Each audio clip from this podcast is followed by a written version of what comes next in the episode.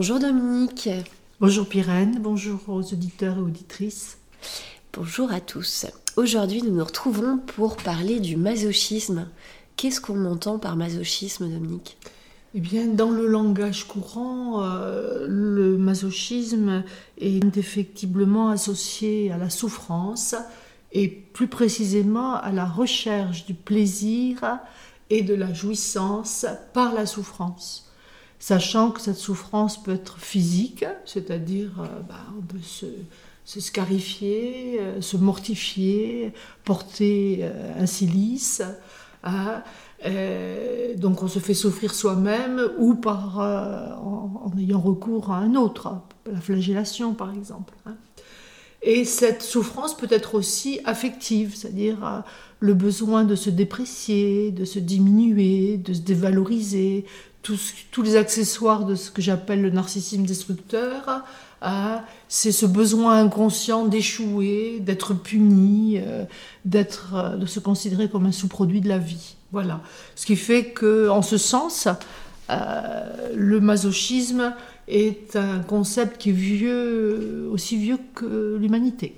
D'où vient ce mot masochisme? Alors, le, mot masochisme est un mot qui est récent. Hein. Euh, il vient d'un écrivain autrichien du 19e siècle qui s'appelait Léopold Masoch et qui a été, ce mot a été récupéré par un un psychiatre austro-hongrois qui a popularisé les mots de masochisme et de sadisme. Voilà. Maintenant, la paternité du mot sado, de l'expression sadomasochiste, revient à Freud. D'accord. Voilà. Hein oui, parce que c'est vrai qu'on associe souvent euh, le masochisme au sadomasochisme. Et qu'est-ce que c'est que le, le sadomasochisme? Enfin... Oh, je vais juste faire une petite incursion très mmh. théorique. Euh, euh, qui vient de Freud. Pour Freud, il y a trois possibilités de sortir du complexe de Deep hein. euh, la névrose, la psychose et la perversion. Le masochisme fait partie des perversions, donc ce qui signifie que le masochisme, dans l'esprit freudien, est associé à une anomalie euh, sexuelle. D'accord.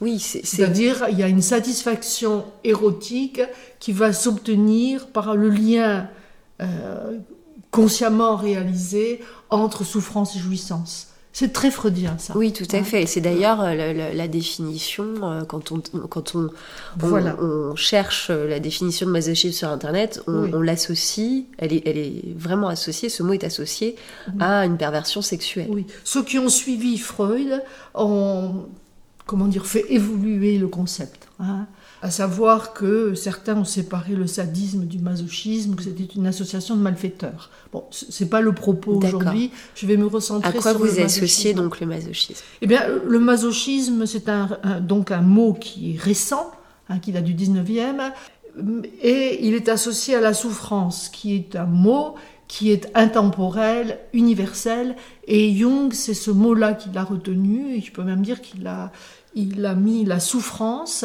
au cœur de la transformation psychique et au cœur de la dynamique psychique. Donc pour Jung, la souffrance est indissociable du processus d'individuation qui est lui-même un processus de transformation. il rajoute que euh, euh, la condition même de la transformation, c'est-à-dire ce qu'il nomme le devenir conscient, va exiger de renoncer à tous nos complexes, nos identifications, notre narcissisme destructeur, au fantasme de toute puissance et à l'ignorance dans laquelle on se maintient des forces inconscientes avec lesquelles nous sommes confondus. Et tant que nous sommes confondus avec ces forces inconscientes, on ne peut pas en prendre la responsabilité. D'accord. Donc vous voyez, le masochisme dans l'esprit de la psychologie des profondeurs, ce n'est pas une anomalie sexuelle. Mhm. Jung n'emploie jamais le mot masochisme, il emploie le mot souffrance qu'il met, je le répète, au cœur de la dynamique psychique. Hein. Et autour du mot souffrance va être associé le mot de sacré, le mot de sacrifice, hein, le mot de crucifixion. Donc on n'est pas du tout euh, dans un masochisme pathologique, qui est très freudien, mais nous sommes dans ce que l'on appelle un masochisme, un masochisme pardon, essentiel, qui pose la question de la souffrance, des origines de la souffrance, de la fonction de la souffrance, et du comment comment nous nous associons à la souffrance. Voilà. D'accord. Alors vous parlez d'origine de la souffrance, donc quelles sont ces origines? Ah, ça c'est un bien grand mot. Il semblerait, euh, si je m'en réfère aux écrits de Jung, il semblerait que la souffrance soit une composante naturelle de la condition humaine. En quoi la souffrance est au cœur du processus d'individuation? En quoi elle est, essentielle? Eh bien, euh, mon expérience humaine euh, témoigne de ce que toute transformation de l'individu a été précédée par une souffrance. Mon, métier m'y expose euh, à longueur de journée à ça. C'est-à-dire, euh, et c'est en ce sens que Jung dit que la souffrance est au cœur de la transformation de la psyché. Hein.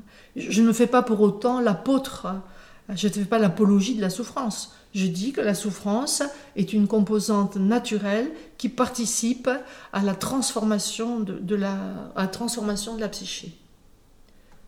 Et alors, euh, je, rajoute aussi que euh, ce à quoi l'homme aspire profondément, eh bien, c'est de se sentir relié à l'univers dans ses différentes déclinaisons. Mm-hmm. Le ciel, les étoiles, la mère nature, Dieu, les autres. Hein. Chacun possède en lui euh, la pulsion du religieux, au sens de reliance. Mhm. pas au sens euh, de croyance. Nous sommes d'accord? Voilà. Et ce besoin d'être relié à quelque chose de plus grand que soi, il cherche par tous les moyens à l'assouvir, y compris par toutes sortes d'addictions. Hein Comme les substances hallucinogènes, euh, l'ivresse, le sexe. Euh, il y a un besoin naturel de se fondre dans le tout, dans l'infini, dans l'absolu et de disparaître en tant que moi individuel.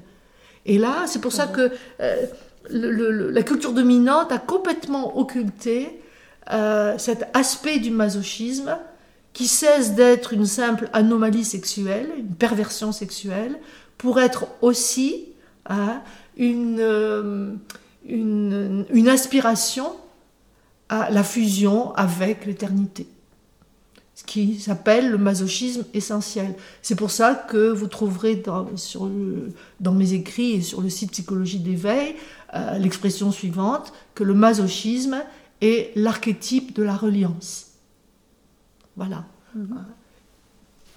Est-ce que vous avez des exemples de, de personnalités qui, qui, euh, qui témoignent de cette expérience, de ce masochisme essentiel? Oh, bah, Moi, j'en ai un qui va plaire euh, aux auditrices, hein, c'est Cendrillon. Cendrillon, euh, qui est une très jolie, très jolie personne, hein, mhm. et qui est, qui est le, profil type euh, du masochisme chez la femme. Hein. et donc on peut le regarder d'une manière pathologique, c'est-à-dire une perversion sexuelle chez la femme, Hein, où on peut le regarder, le, conte de Cendrillon, sous l'angle du masochisme essentiel, à savoir que euh, connaît l'altérité, euh, l'altruisme dans une telle proportion qu'elle peut accepter euh, d'être humiliée, d'être, comment dire, maltraitée et, n'y voir que du feu. Hein. Vous avez aussi un autre exemple que moi j'aime beaucoup, qui est un conte de Perrault qui date de, de 1691 qui s'appelle la, patience de, de Griselidis. Griselidis Oui, Griselidis. Oui, oui, c'est facile à prononcer. Mais, mais bon, qui est un conte, j'invite les, les, auditeurs et les auditrices à le lire. Ce serait trop long là, mais il s'agit d'une très belle femme euh, que, qui est épousée par un homme qui l'aime, et il l'aime tellement qui doit éprouver son amour en lui faisant subir mais toutes les humiliations et toutes les mutilations possibles jusqu'à à, ce qu'elle consente à ce qu'il épouse sa, propre fille.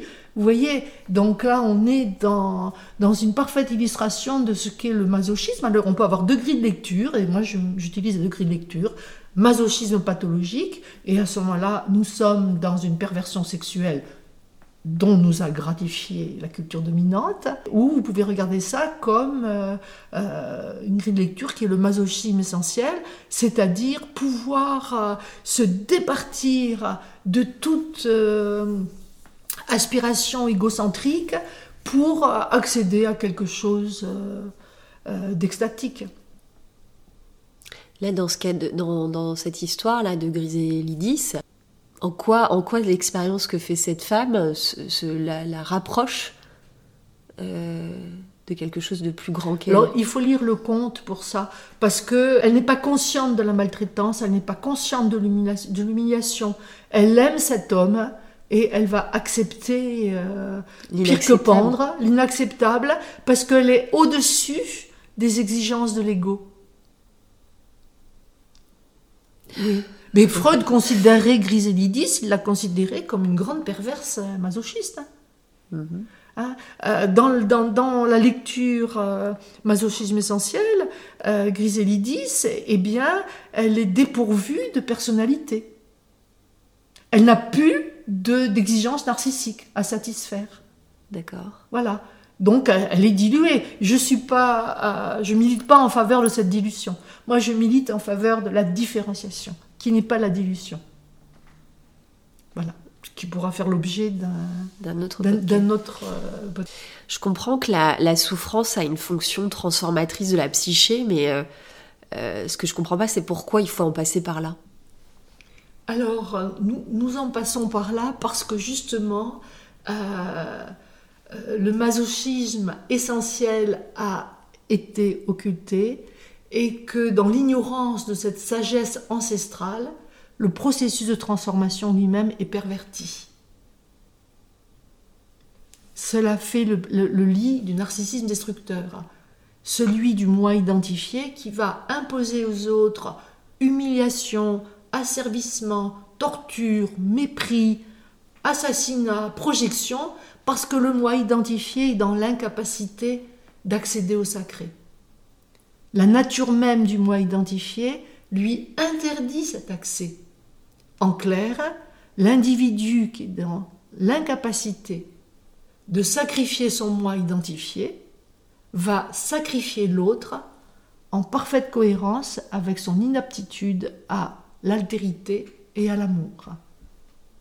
Et ça va générer de la souffrance. Quelle est la finalité de la souffrance finalement? Eh bien, la finalité de la souffrance, c'est de faire, d'opérer un retournement vers le siège le plus profond de la conscience. Hein? c'est ce que les pères de l'Église métanoïa, c'est ce qu'on appelle en langage courant une métamorphose, c'est-à-dire un changement radical de son rapport à soi, de son rapport au monde et de son rapport à l'autre.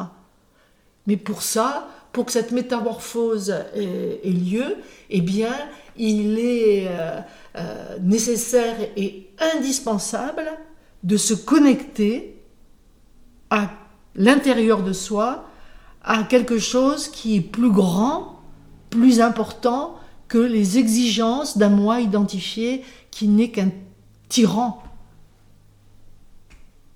Donc la souffrance, quelque part, elle vient euh, réveiller, elle vient vraiment percuter, si je puis dire, le moi. Quelque part, plus la souffrance va être euh, élevée, forte, oui. plus euh, il y a de chances qu'il y ait la sonnette d'alarme qui se... dans, le meilleur des cas, la, la, souffrance devrait amener le moi à abdiquer de ses certitudes, de ses représentations, de ses croyances. Il y a certains mois très résistants qui s'y opposent.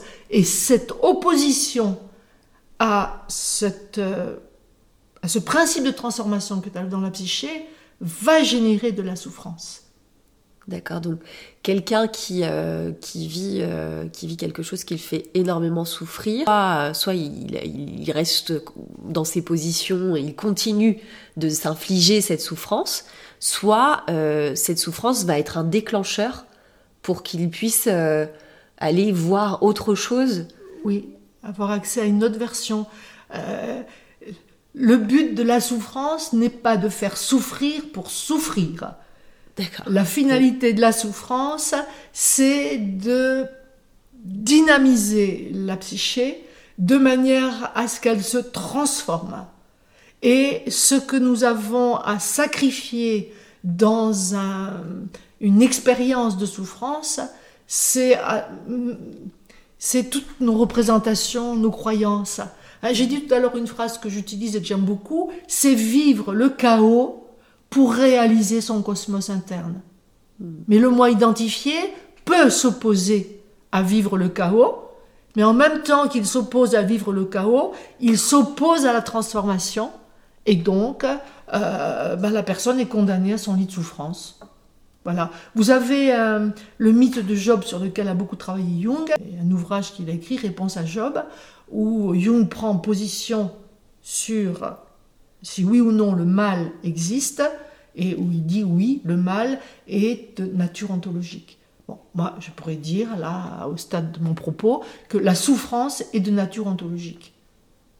Bien, merci Dominique. Euh, n'hésitez pas à nous envoyer vos suggestions de thématiques, vos questions, et on se retrouve pour le prochain podcast.